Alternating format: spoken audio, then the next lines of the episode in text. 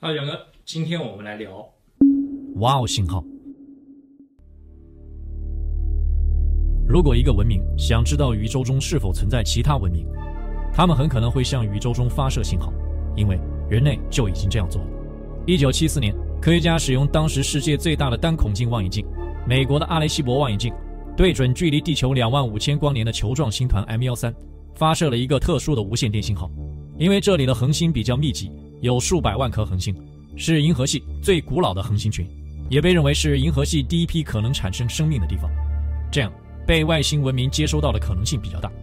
这个信号以特殊的模式和频率发送，以便接收者能够识别和解码。如果有外星文明接收到这个信号，解析后会得到一个图像，从上到下依次为用二进制表示的一到十十个数字，DNA 所包含的化学元素序号，核苷酸的化学公式。人类的 DNA 双螺旋结构、人类的外形以及太阳系的组成，这个信号包含了人类和地球的基本信息，向宇宙宣示了人类文明的存在。虽然至今这个信号仍然没有得到回应，但很多科学家都对此表示反对。他们认为这样的行为可能会招来不怀好意的外星人，所以之后人类几乎就没有向宇宙中发射过类似的电信号了。虽然无线电波这种电磁波可以携带信息，是目前人类通信的核心媒介。不代表外星文明就一定会使用无线电通信，但科学家认为，如果是高于我们的外星文明，是一定可以接收并分析出无线电信号的，即便他们早已使用其他更高级的通信方式。所以，发射无线电信号的方式在宇宙中应该是可行的。即便人类发射的电信号位置有外星文明，等他们接收到并反馈给我们时，也是几千年甚至是几万年后。所以，与其向宇宙中发射信号，不如接收信号。高于我们的外星文明，也许在几万年、几十万年前就对地球位置发射过电信号。只要我们能找到一个并解析出来，就解开了这个终极命题。之后，一个叫做 SETI 的组织成立，也叫做外星文明搜寻计划。这是一个非营利性的科研机构，召集了全球的科学家和天文学家，以各地的射电望远镜为载体，接收并分析宇宙中的射电信号。由于宇宙深处的天体和星云也会发出电信号。而这些自然的电信号和人为的电信号是有巨大差别的，只是自然信号太过庞杂，仅仅是阿雷西博射电望远镜每秒钟就能接收到一亿个电信号，想从这些海量的电信号中找到人工信号，犹如大海捞针。那么，SETI 计划有发现不一样的信号吗？还真有。一九七七年八月十五日，一个炎热的晚上。一名叫做杰里·艾曼的天文志愿者正在使用美国俄亥俄州的巨耳射电望远镜观察着天空。当天晚上十点十六分，就在他把望远镜对准人马座方向时，望远镜突然接收到了一个很强烈的、连续的窄带无线电波。从三十米高的发射器上接收后，又引导到了望远镜的放大器上。此时，在控制室中只有杰里一个人，他紧张地操控着电脑，看着打印机打出的数据。之后，他仔细查看这张长长的打印纸。通常，宇宙中的自然信号信噪比是很小的，他们用一、二、三这些数字表示，信噪比超过四的信号都很少，而较大的信噪比信号，比如大于十的用 A 表示，十一用 B 表示，十二用 C 表示，以此类推。如果纸张上出现一二三以外的字母，则表示这个信号较为特殊。而杰里则从一大堆一二三的数字中找到了这个信号，显示为惊人的六一 QUJ five。如果将这个电信号用高斯函数拉出一个强度与时间的关系图，会发现这个持续了七十二秒的信号无比特殊。杰里突然意识到，这是他看到过的信噪比最高的电信号，很难让人相信这是来自于自然的电信号。于是他情不自禁地用红笔圈出了这个信号，并在旁边写下了“哇哦”的注释。这就是著名的“哇哦”射电信号事件。由于当时射电望远镜的接收精度并不高。所以，这个哇哦信号在宇宙中的精确位置尚无法确定。计算机只是给出了一个大致的空间范围，那就是在银河系中心以东约二十四到二十五度，银道面东南约十九度。这个范围就是人马座球状星团 M 五五的西北部。这里最容易看见的恒星是人马座泰星。科学家估计，这个区域有大约六十颗类似于太阳的恒星，它们距离地球在一千八百光年到一百三十二光年之间。也就是说，如果这个信号真的是那里的外星文明发出的，它们距离我们最近只有一百三十二光年，这在宇宙尺度范围内是一个非常近的距离，就好像我们的邻居住在我们的床下，但我们却全然不知。如果宇宙中的一个电信号不是自然的，它要符合三个特征：一是高信噪比，宇宙间的天体发出的电信号通常都是低信噪比，这是由于宇宙中的天体通常距离我们非常遥远，这意味着信号在到达地球时会逐渐减弱。而哇哦信号的信噪比最高强度是宇宙平均水平的三十倍以上，而只有中子星和脉冲星这种运动炸裂的天体才会发出如此高信噪比的信号。比如，在人马座附近确实有一个脉冲星，叫做 PSR，但它距离地球大约两千六百光年，显然不在哇哦信号的发射范围内。而已知距离地球最近的中子星是半人马座 XR，它的距离更是超过了一万光年。如果这个范围内没有能发出强大电磁信号的天体，这就意味着哇哦信号很可能是人为发射的电信号。人为电信号的第二个特征是，它必须是特定的频率。哇哦信号的频率为幺四二零兆赫。由于人类没有能力对宇宙中的所有电信号做到全频段的监听和分析，那么科学家们只能缩小范围，对外星文明最可能使用的无线电波段进行探测。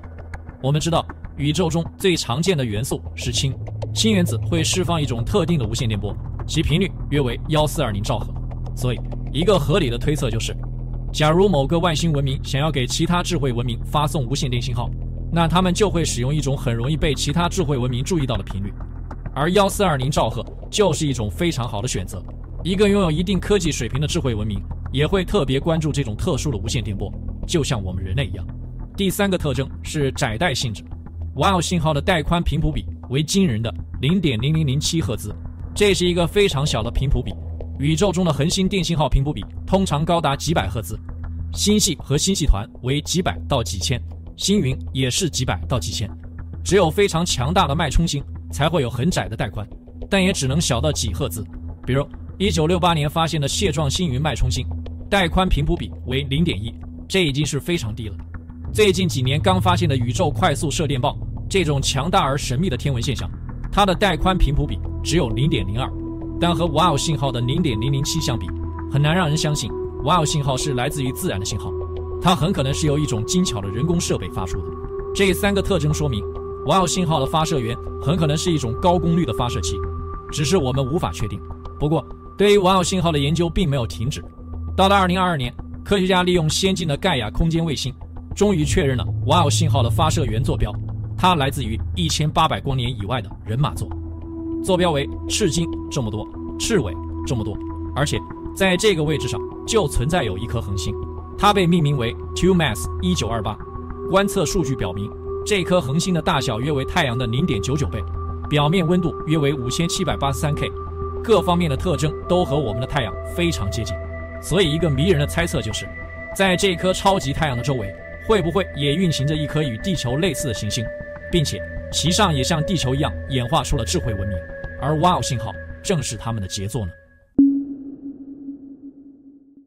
在接下来的几十年间，科学家又把射电望远镜对准了人马座这个方向，但再也没有接收到同样的信号。有人认为，如果这个哇哦信号真的是某个外星文明发射的，为什么它只发射了一次，而不是应该有周期性吗？这可能是来自于某个先进文明的一次偶发行为，他们的目的不是为了向宇宙中发射电信号。而是恰巧在一次活动中发射的电信号对准了地球这个方向。还有一种可能是，这个电信号是来自于外星文明的一个发射器，它在规律地朝宇宙的各个方向发射电信号。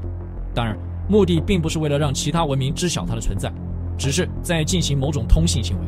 而它在一千八百年前的这次发射刚好到了地球，并被我们捕捉到了。但是，离它第二次往地球这个方向发射信号还需要很久，所以我们始终没有接收到相同的信号。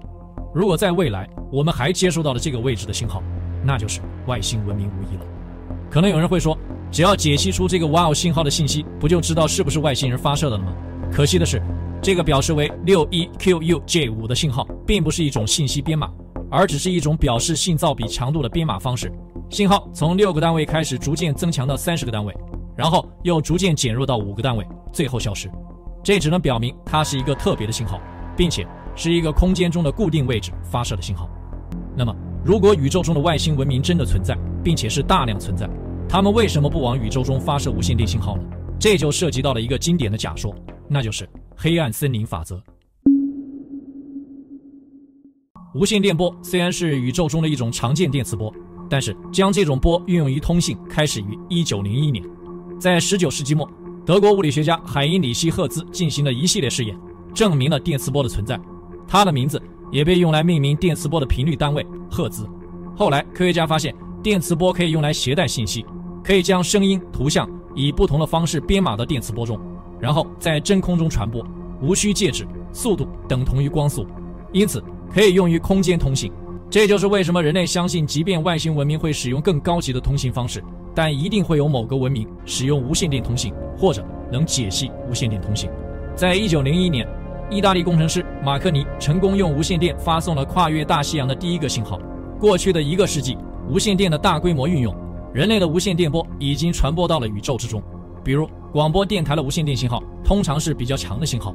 一部分信号会通过地球电离层进入太空。虽然这些信号会逐渐减弱，但它们在进入宇宙空间后，仍然会以电磁波的形式继续传播。还有通信卫星的电信号，这些卫星位于地球轨道之上，用来接收地球的信号，并将它们中继到其他地区。这些无线电信号也会传播到太空中。到现在，人类产生的无线电波已经传播了一百多年。由于电磁波信号速度等同于光速，这个范围已经覆盖到了以地球为中心的一百多光年。并抵达了七十五个恒星系统。假如真的有智慧文明存在于这一百多光年的无线电泡泡中，他们可以借助先进的探测设备定位地球的位置，分析地球大气层的成分，并由此推断出地球生命的可能性。因为在这个气泡范围内，就有很多和地球环境类似的超级地球，比如格利泽五八幺 c，就是一颗距离地球大约二十点三光年的超级地球，它被认为是可能具备大气层和液态水的行星。如果这颗行星存在有超过我们科技水平的外星生命，那么他们在一九二零年之后就能接收到人类的第一个无线电信号。如果他们的飞船能够以接近光速的速度飞行，他们经过二十年左右的时间，会在一九四零年之后到达地球。这和世界最著名的一九四七年罗斯威尔事件的时间基本吻合。当然，这只是一种大胆的猜测。自从赛地计划设立之后，经过了六十多年的搜寻。地球上的射电望远镜几乎搜索了天空中的任何一片区域，结果依然是一无所获。科学家估计，可观测宇宙范围内至少有两万亿个星系，恒星总数量超过两兆亿颗，恒星系中的行星数量更是天文数字。宇宙的大小一定是远远超过我们的可观测范围。由于宇宙的膨胀，遥远天体的光线永远无法到达我们的观测设备，因此我们只能看到极其有限的一小部分宇宙。而宇宙的其他部分对我们来说是不可见的，即可观测宇宙范围之外。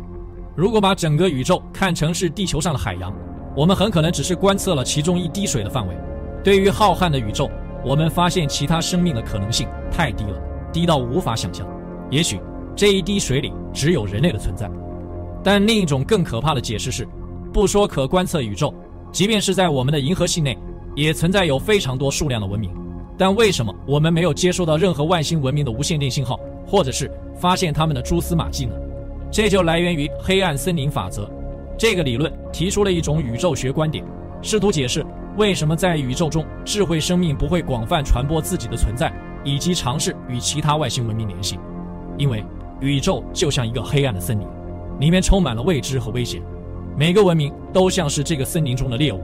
只有保持沉默。以免被其他文明发现，才能存活。而且，科技文明程度越高的文明，越是倾向于隐藏自己。这就好比，如果我们人类在黑暗中突然看见一只奇怪的虫子，我们的第一反应就是被惊吓，然后试图打死它。这是基于我们的本能，因为未知，所以害怕。对于宇宙中的文明也是如此。一九七四年，人类向 M 幺三星团发射了阿雷西博信息，到目前为止刚好五十年，也就是传播了五十光年的距离。而银河系的直径有十万光年，人类的信号如果想传遍银河系，需要数万年的时间。这个信号的终点球状星团 M 幺三远在两万五千光年之外，等到外星人接收再传回来，已是五万年之后了。到时人类是否还存在都不好说。不管怎样，往未知的宇宙中发射表明我们存在的信号，一定不是一个明智的行为，因为你无法保证宇宙中存在的外星文明都是和平的种族，至少他们都会有自己的目的。如果几万年后人类遭到某个来自球状星团 M 幺三的外星文明的毁灭性打击，他们一定会痛恨五万年前发射的阿雷西博信息。希望那时的人类有能力保护自己。好，这就是本期视频全部内容，感谢大家关注小杨来了，我们下期再见，peace。